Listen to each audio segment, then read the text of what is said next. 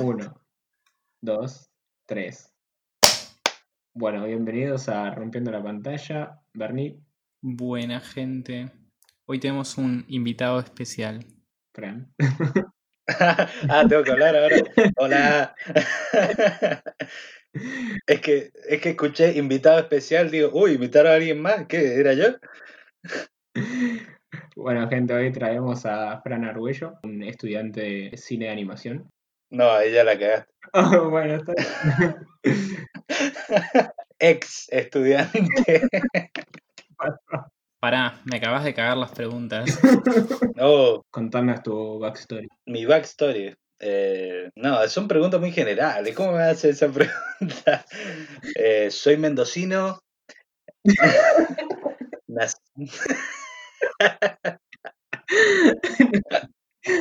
No, tu backstory de estudiante y, y qué pasó porque ex estudiante. Ah, esa historia, no, que no, eh, no pude seguir estudiando por la economía del país y dejé la facultad. Hablando de la facultad, igual yo te quería preguntar, ¿por qué elegiste animación? Eh, la verdad que no tengo ni idea. Siempre, siempre me gustó, siempre me gustó dibujar y me gustó el cine y no tenía ni idea que se podía estudiar anim- animación. Y el último, el último año de secundaria estuve buscando porque no sabía qué estudiar y encontré que se podía estudiar animación y digo, ¡guau! Puedo hacer lo que me gusta para trabajar y intenté, intenté y con pilas me, me pude ir a Buenos Aires a estudiar esa carrera. Claro, re bien. ¿Cuántos años estuviste? Y estuve tres, tres años y medio. Sí, me quedaba, me quedaba un año. Varias materias porque por burro, pero, pero me quedaba un año. Dios. Semiología. Exacto. ¿Y hiciste algún, algún proyecto? ¿Pudiste trabajar en algo de, relacionado a la animación o solamente cosas de la facultad? No, dentro de la facultad, más que nada, ayudé en algunos proyectos. Ya la verdad que ni sé en cuáles proyectos ayudé, pero en varios. Eh, y, y fuera de la facultad, va, dentro de la facultad empecé un proyecto de, de un cortito, pero nunca lo pude terminar. Eh, la idea es terminarlo, no, no ha muerto ese corto todavía. Pero sí, eh, de animación igual ya hago poco, más de ilustración lo que hago. Y sí, diseño de logos y eso. Ah, sí, yo estuve viendo. La animación está todavía, puedo seguir. Bernie, ¿algo más? no, porque las preguntas que tenía eran básicamente, se contestó. Eh, Todo era acerca de la carrera, pero bueno, la dejaste, así que no te puedo preguntar nada. Claro, pregúntenme qué se siente ser un Esta perdedor, qué se siente dejar la facultad y ser un eh, mierda de persona. No, pero, o sea, ¿ahora tenés pensado seguir con algo relacionado o más autodidacta? Sí, obvio. Por, por ahora lo que se puede es autodidacta nada más, pero, pero sí tenía, tenía pensado seguir haciendo algunos cursos y todo eso para seguir aprendiendo y por supuesto hacer cosas por mi cuenta para autodidactearme. ¿Te meterías en un estudio? Eh, sí, sí, obvio, me gustaría, se aprende mucho. Claro, porque te deben estar encargando cosas constantemente. Nada, gente, como trajimos a un animador, eh, buscamos también hablar de alguna película de animación y a Fran se le ocurrió como, nada, estuvo toda la información de Space Jam 2, eh, hablar un poco de, de lo que fue Space Jam, el juego del siglo. Pero bueno, eh, nada, este es el primer largometraje de los Looney Tunes, salió en 1996 y fue muy odiada por, el, por los críticos por el hecho de que parecía un comercial súper largo, porque básicamente está basado en un comercial de, de Nike Sí, sí, sí. donde aparecía eh, Michael Jordan con Bugs Bunny y bueno, en base a eso basaron la película. Pero nada, la película básicamente se trata sobre, nada, hay una raza alienígena que son súper capitalistas y necesitan atraer gente a su parque de diversiones, entonces se les ocurre traer a los Looney Tunes y van a la Tierra para buscarlos y en eso los desafían a un partido de básquet que si perdían se iban con los aliens y si ganaban se quedaban. Y nada, para ganar haciendo trampa, los aliens roban la habilidad de jugadores profesionales y ahí es cuando aparece Michael que se había retirado del básquet para ayudar a, a los Looney Tunes con el partido. Exacto, es una cantidad de, de emoción en la película, pero impresionante. Te tiene el corazón a mil la hora 15. Muy compleja y emotiva. sí, obvio. Las actuaciones de los Looney son de otro planeta. Dignas de un Oscar. Claro, estuvieron preparándose mucho, mucho tiempo. No sé si sabían, pero Box Bunny estuvo como entrenando básquet como dos años para hacer esta película. Una gran, claro, una gran preparación para esta obra maestra. Pasemos a hablar ahora lo del contexto histórico. Ah, yo, el invitado tiene que hablar. Bueno, el contexto histórico no, no hay, no hay, no hay mucho que decir, que eran los 90. Bueno, y en Estados Unidos más que nada el, el básquet era, era impresionantemente popular. Y como era impresionantemente popular, el, el jugador más popular tenía que aparecer en esta película. Michael Jordan, que para el año 1996 que se estrena esta película, ya tenía cuatro anillos de campeonato en la NBA. Y yo creo que fue Michael Jordan más que nada el que, el que llevó a la gente al cine y los Looney Tunes estaban ahí de, de, de psychic. Sí, no, como que tenían que hacer una película de los Looney Tunes y dijeron, bueno, ¿qué podemos hacer para atraer más gente? ¡Pum! Michael Jordan. Es que tenía que atraer niños y adultos. Por, eh, por eso, en la mayoría de, de los sitios que, que hablan de la película se lo denominan como una película deportiva. Y obvio que es deportiva, es decir, es todo a- como es. El básquet está, está en todos lados y los Looney Tunes no. Sí, están como para generar la comedia, básicamente. Exacto, son el comic relief. Igual para mí los metieron bien, no es que los metieron de relleno. No, sí, obvio, sí, la, la pensaron bastante. Es que era, era la película de los Looney Tunes, solo que al meter a Michael Jordan se llevó todo el crédito de él. Y obvio, Claro. era, era su época. Claro, no, no tendrá la, la actuación del siglo, pero, pero vendía. No, sí, a- aparte, Michael Jordan no es que actuara muy bien. Por eso mismo, Y lo, y lo que hicieron bien es meterle actores de verdad, como, eh, como todos los demás actores. Sí, los actores son como esos, actores. como esos que sí actúan. Como Danny DeVito. Exacto, Da- Danny DeVito, Bill Murray, eh, esos, meter a esos actores para que ayudaran a que no se notara tanto que Michael Jordan no actuaba un sorongo, eh, ayudó bastante. Sí, igual los no tampoco tenía mucho de qué actuar Michael Jordan. Era como, actúa de Michael Jordan, no tenía nada muy emotivo. No, por eso, por eso aparecen, Por eso zafó. aparecen, fíjate que en la película aparecen como cinco escenas de, de solo Michael jugando a básquet, que es lo, es lo importante, Claro. Es lo que hace bien. A mí lo único que no me gustó al volverla a ver es que están todos re tranquilos. O sea, se encuentran con los Es lo mismo que y, a decir. y a nadie, y a nadie le molesta. O sea, porque si nos lo ponemos a pensar, no es como en quién engañó a Roger Rabbit, que ahí era un mundo que lo- la animación y la vida real Claro. convivía. Y así mismo igual seguía siendo raro para algunas personas, sino que acá es como nadie sabía que los Looney Tunes vivían como en el centro de la Tierra, por así decirlo. Y nada, está todo el mundo como, ah, sí, estoy acá hablando con, con Bugs Bunny y con Porky, boludo. Claro, Es esa, es la única, lo único que hicieron. Eh, la nave espacial es re flashero, pasa una nave espacial por el estadio dos veces y la gente se queda como, ah, mira. Oh, miren, un 3D mal hecho. La gente dijo, wow, una nave espacial, hasta que bajó Michael Jordan y dice, ah, es Michael Jordan, puede tener una nave espacial. claro. Exacto, tal cual. No, igual para, para la época me parece que está re bien animado. O sea, el 3D envejeció muy mal, Sí. Y eso que 3D era, lo de 3D nada más hicieron fondos y las partes donde los humanos se convierten. Claro, donde los humanos interactúan con la lógica de la animación. partes fueron tan extrañas. Me dolía un poco ver eso. Igual la parte que, que el asistente de, Vago, no sé qué era, eh, el que acompaña a Michael Jordan a todos lados, cuando queda aplastado por todo el equipo, que queda plano, boludo. Sí. Esa escena es buenísima. Y que después lo inflan. Es muy buena. Es muy entretenida la película. Tiene, tiene sus momentos. A pesar, a pesar del que, a pesar del que el 3D no haya envejecido muy bien, la, la, ma- la película en general la pones ahora y te, y te reís un buen rato. Sí, obvio. Sí, además es corta, eh, no da vueltas, no da muchas vueltas, va al punto y, y también como que busca cierto realismo, por así decirlo, cuando no sé, no- muestran que, que los jugadores tienen dificultad para, para volver a jugar, que, que van al médico, van Claro. al, al psicólogo porque ya no tenían la habilidad de jugar. Sí, toda esa parte de los chabones intentando ver si era un trauma o qué onda, lo que les había pasado es muy buena. La mejor para mí es cuando van con la que, con la vidente, que les empieza a decir lo que está pasando y vos te quedás tipo, si yo no supiera lo que está pasando, Lo que me está diciendo esta señora es una locura. Les estaba diciendo la verdad y no se lo creyeron. Esa parte es muy... Bueno, y hablando de los jugadores esos que, y hablando de los jugadores esos que les saca, les sacan los poderes, eh, son todos jugadores de la NBA de verdad, ¿no? Es decir, la, toda la, la pantalla fue para Michael Jordan, todo el foco, pero tiene, tiene varios jugadores buenos para la época. Eh, tengo acá los nombres, si quieren, si quieren los digo. Dale, dale. Eh, bueno, al principio tenemos a, a Larry Bird,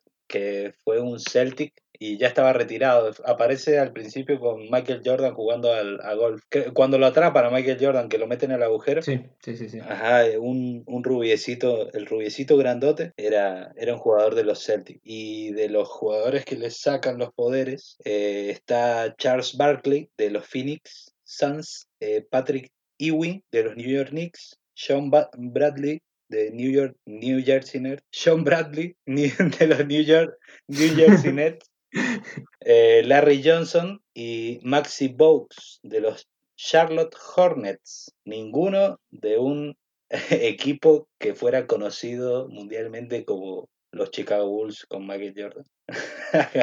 agarraron, agarraron de- como dijeron, no, no, no vamos a agarrar gente tan conocida como Michael. Claro, como que buscaron jugadores posta, pero que no, no destacasen. Exacto. Claro. Y bueno, esta película también nos dio el debut de Lola Bunny, que creo que también fue el, el debut de muchos furros por este personaje.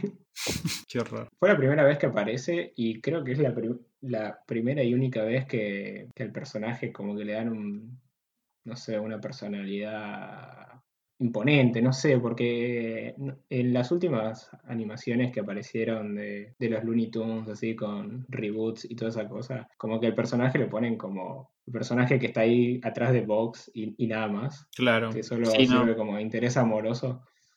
Igual en este fue, Sí, acá le da mucha más personalidad. fue interés amoroso, pero, pero se nota la personalidad cuando lo rechaza Bugs Bunny. Claro, es como que tiene el, el toque del personaje es como que tiene un toque Exacto. actual, como mujer fuerte e independiente.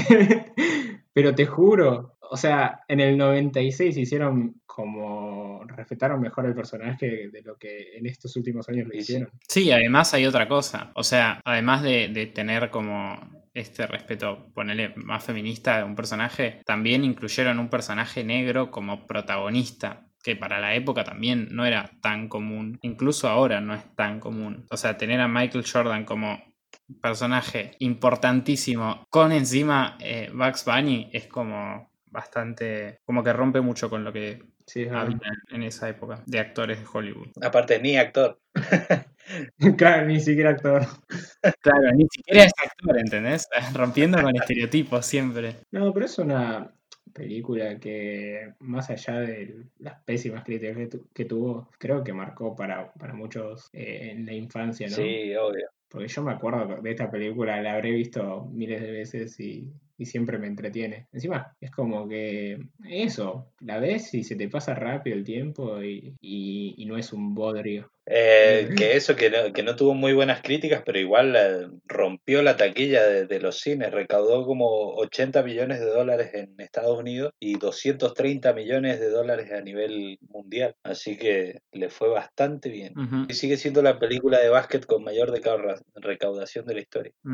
Le fue muy bien. Bueno, y sí, también vemos que le fue muy bien porque desde esos años que estaban buscando hacer una secuela. Hubo un montón de intentos de hacer una secuela. Ni bien terminó de hacerse la 1, habían dicho de hacer una 2 con Michael Jordan de nuevo, pero uno de los productores que estaba a cargo del proyecto empezó a, a hacer el proyecto con varias personas diciéndoles que Michael Jordan había firmado para hacer la película. Y después de un tiempo se enteran que rechazó el contrato y no iba a hacer. Entonces todo lo que habían hecho como que chau a la basura. Después intentaron hacer otras cosas, tipo meter a Jackie Chan, eh, de Tiger Woods, eh, como que intentaron rebootear el proyecto un montón de veces y no, no terminaron llegando a nada. Incluso a Tony Hawk, o sea, imagínate que hubiera sido eso, de skates.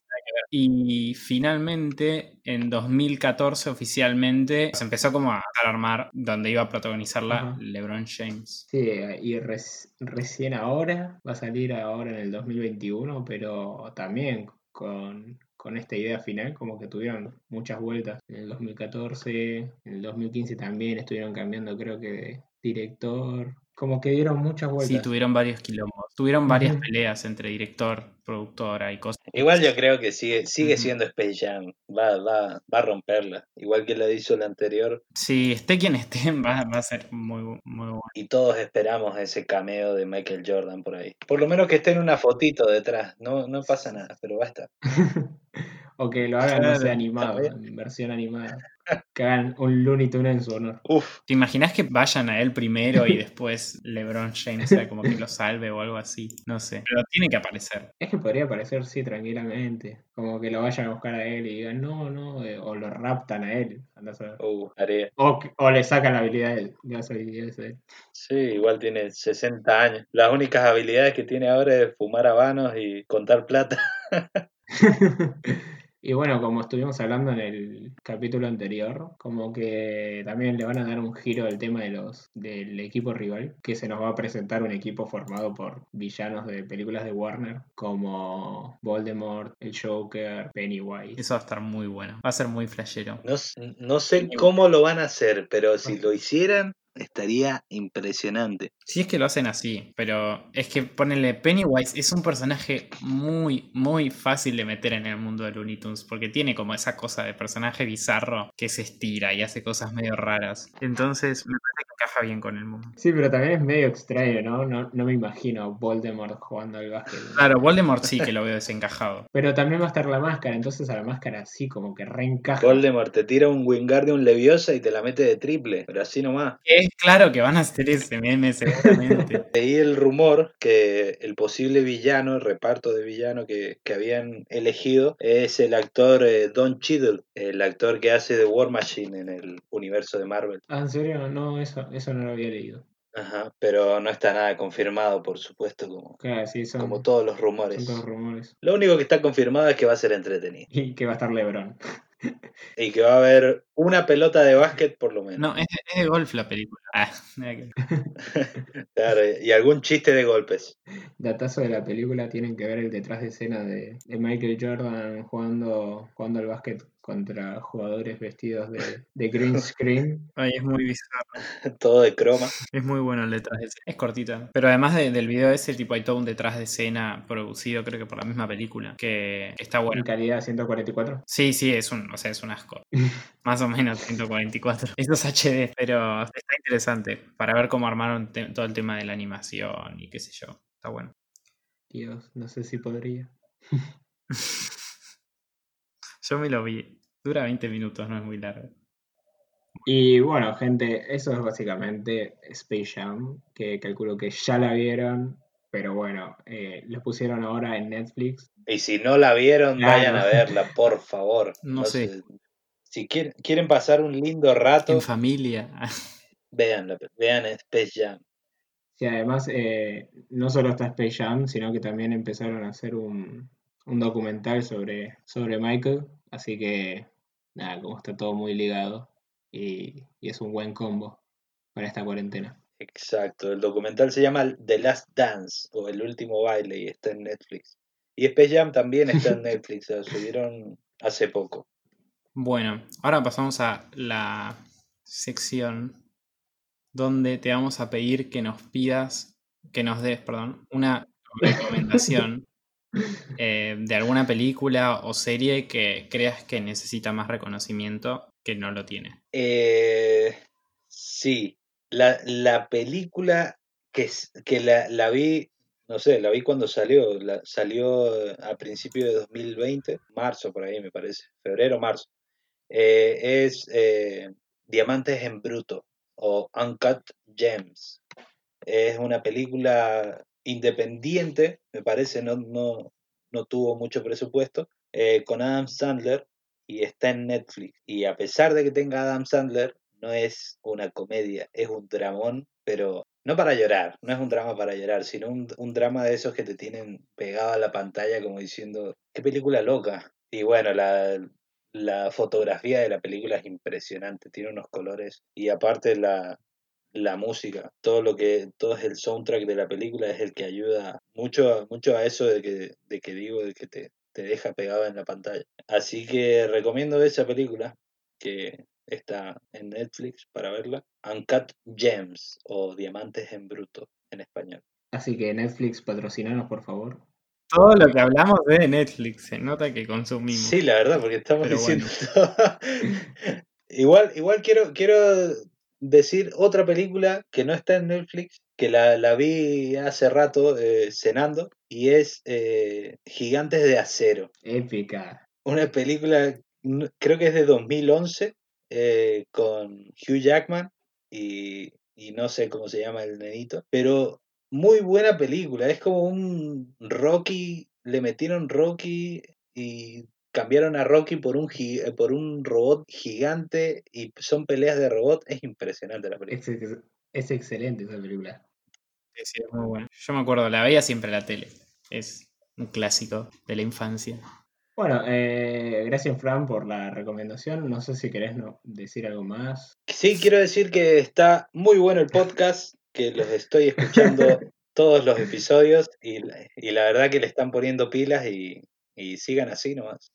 Y cuando quieran, acá estoy encerrado en mi casa, cumpliendo la cuarentena, sin, sin mucho que hacer y con muchas ganas de charlar sobre películas. Perfecto, entonces te vamos a traer más seguido. Listo. Ah, Vamos. Después te paso el, después te paso el presupuesto. Ah, bueno. es así, loco.